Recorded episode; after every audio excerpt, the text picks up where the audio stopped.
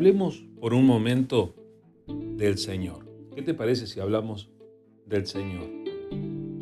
Supongo que no te va a sorprender que al comunicarte estas palabras se me ocurra hablar del Señor contigo. Y allí es donde yo quiero que nos pongamos a pensar por un momento. Cuando te menciono esta palabra, cuando te digo que queremos hablar con el Señor, tú inmediatamente ya sabes que quiero hablarte de Dios o que quiero hablarte del Señor Jesucristo. Es algo que se nos ocurre casi automáticamente y cuando hablamos del Señor, nosotros sabemos que nos estamos refiriendo a este ser espiritual al creador de todo el universo, a aquel que es invisible y que sin embargo nosotros nos comunicamos con él por medio de la oración. Pero yo no sé si siempre, si cada vez que nosotros mencionamos esa palabra, tenemos conciencia del profundo significado que tiene. Cuando nosotros decimos Señor, estamos refiriéndonos a alguien que tiene autoridad. El Señor es una persona, es la persona que tiene la autoridad, que gobierna, que manda. La palabra Señor era la palabra que utilizaban los esclavos para referirse a sus dueños. Y eso es bastante importante, ¿no te parece? Es justamente esa la referencia que hacemos a Jesús cuando nos referimos a Él llamándolo Señor.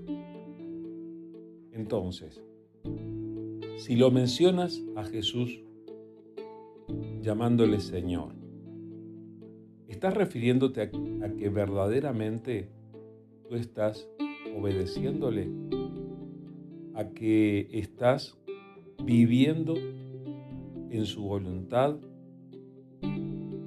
¿Estás respondiendo a la autoridad de Jesucristo en tus decisiones, en la forma en la que tratas a las demás personas, en la manera en que administras tu vida? ¿Sabes por qué esto me parece particularmente importante? Es especialmente a la luz de estas palabras que dijo Jesús cerca de la finalización del Sermón del Monte y que a mí me parecen duras, pero al mismo tiempo las encuentro muy, pero muy importantes. Cerca del final del Sermón del Monte, en Mateo capítulo 7, del versículo 21 en adelante, Jesús dice, no todo el que me dice, Señor, Señor, entrará en el reino de los cielos, sino el que hace la voluntad de mi Padre que está en los cielos. Muchos me dirán en aquel día, Señor, Señor, ¿no profetizamos en tu nombre? Y en tu nombre echamos fuera demonios. Y en tu nombre hicimos muchos milagros. Y entonces les declararé, nunca os conocí, apartaos de mí, hacedores de maldad. Estas palabras, especialmente consideradas en su contexto, en la boca del propio Señor Jesucristo, son tremendamente fuertes y tremendamente reveladoras Necesitamos prestar atención a lo que Jesús está diciendo aquí, porque puede ser la diferencia entre la vida y la muerte. ¿Entiendes lo que Él está diciendo? Específicamente su enseñanza, su referencia directa es que dice que no todo, no toda persona que le llama Señor, Señor, va a entrar en el cielo en este, con, esa información nomás, ya alcanza para que todos nosotros nos pongamos a pensar y tratemos esta cuestión con mucho temor, porque tú y yo le llamamos Señor. Ahora, no todos los que como nosotros le llaman Señor van a entrar en el reino de los cielos. O sea, no alcanza llamarle a Jesús Señor para entrar en el reino de los cielos. Pero completemos la idea para saber a qué se está refiriendo Jesús, porque aquí estamos hablando de la salvación de nuestras almas. No todo el que me dice Señor, Señor entrará en el reino de los cielos, sino el que hace la voluntad de mi Padre que está en los cielos. Así que no alcanza con llamarle Señor, sino que tenemos que hacer la voluntad del Padre. Y allí es donde volvemos a la referencia del significado de la palabra, Señor, a lo que me refería al principio. Puedes llamarle Señor, pero darte vuelta y hacer lo que tú quieres, a tu manera, ignorando lo que el Señor tenga para decirte y entonces invalidarás completamente tu relación con Él e invalidarás su autoridad sobre tu vida. Los que van a entrar en el reino de los cielos son los que hacen la voluntad del Padre. Entonces cambiamos la pregunta aquí.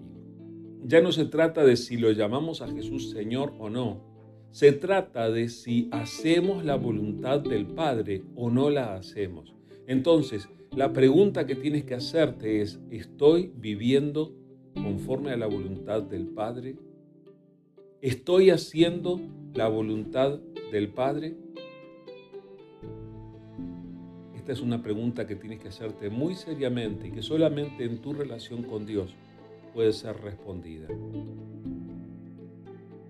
Entonces te pido, por favor, con mucho temor, busca a Dios y pregúntate esto. Y acércate a Él y pídele una vez más, por favor Padre, revélame tu voluntad, ayúdame a vivir en tu voluntad. Porque el Señor Jesús sigue diciendo que muchos en aquel día le dirán, Señor, Señor, ¿No profetizamos en tu nombre y en tu nombre echamos fuera demonios y en tu nombre hicimos muchos milagros?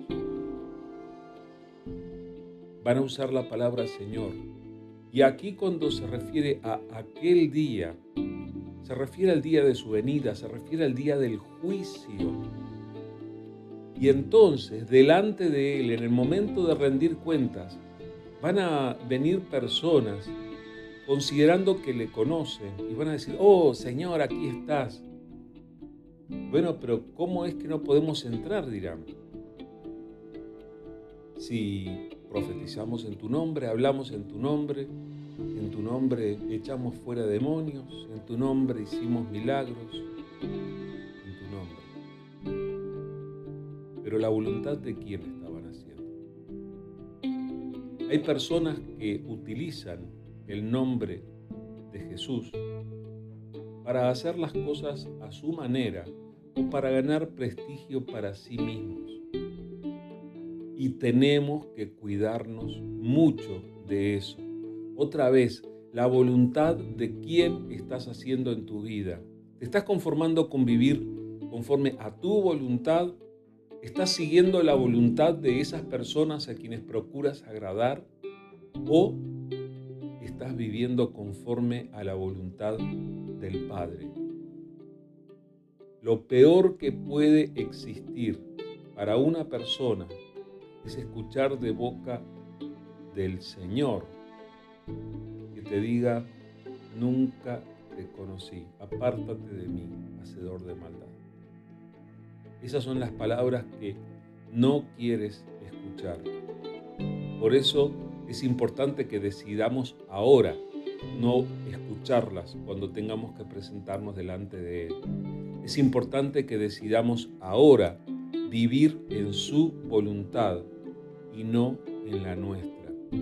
Que podamos obedecerle ahora, que podamos reconocerle como Señor, pero ese reconocimiento de Señor tiene que ver con tomar decisiones sabias conforme a la voluntad del Padre. Así que una vez más, la voluntad de quién estás haciendo en tu vida. Se menciona otro pasaje en el que hay una enseñanza bastante parecida. Esto está en el Evangelio de Lucas y dice, dice así, pasaba Jesús por ciudades y aldeas enseñando y encaminándose a Jerusalén. Y alguien le dijo, Señor, ¿son pocos los que se salvan? Y él les dijo, esforzaos a entrar por la puerta angosta, porque os digo que muchos procurarán entrar y no podrán. Después que el padre de familia se haya levantado y cerrado la puerta, y estando fuera empecéis a llamar a la puerta, diciendo, Señor, Señor, ábrenos. Él respondiendo, os dirá, no sé de dónde sois. Entonces comenzaréis a decir, delante de ti hemos comido y bebido, y en nuestras plazas enseñaste. Pero os dirá, digo que no sé de dónde sois. Apartaos de mí, todos vosotros, hacedores de maldad. Allí será el llanto y el crujir de dientes. Cuando veáis a Abraham, a Isaac, a Jacob y a todos los profetas en el reino de Dios y vosotros estéis excluidos. Porque vendrán del oriente y del occidente, del norte y del sur y se sentarán a la mesa en el reino de Dios. Y aquí hay postreros que serán primeros y primeros que serán postreros. Esta enseñanza tiene un contenido parecido a esa otra de Mateo capítulo 7. Y el contenido que se parece es que hay personas que cuando llega aquel momento, el momento del juicio, el momento de entrar en el reino, se acercan y le dicen Señor, Señor, y hacen referencias a que el Señor estuvo en sus plazas enseñando, estuvo en su lugar, pero Él les dice, apártense de mí, hacedores de maldad, no sé de dónde son. Es decir, no los conozco. Y la exhortación central de Jesús responde a esta pregunta, Señor, ¿son pocos los que se salvan? La respuesta que da Jesús es, no dijo sí o no, respondió, esforzaos por entrar por la puerta angosta, porque os digo que muchos procurarán entrar y no podrán.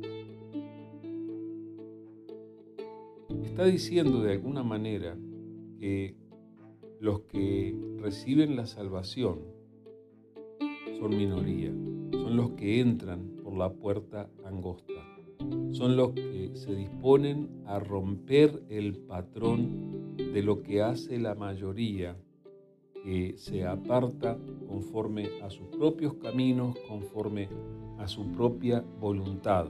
Y implica esto un esfuerzo.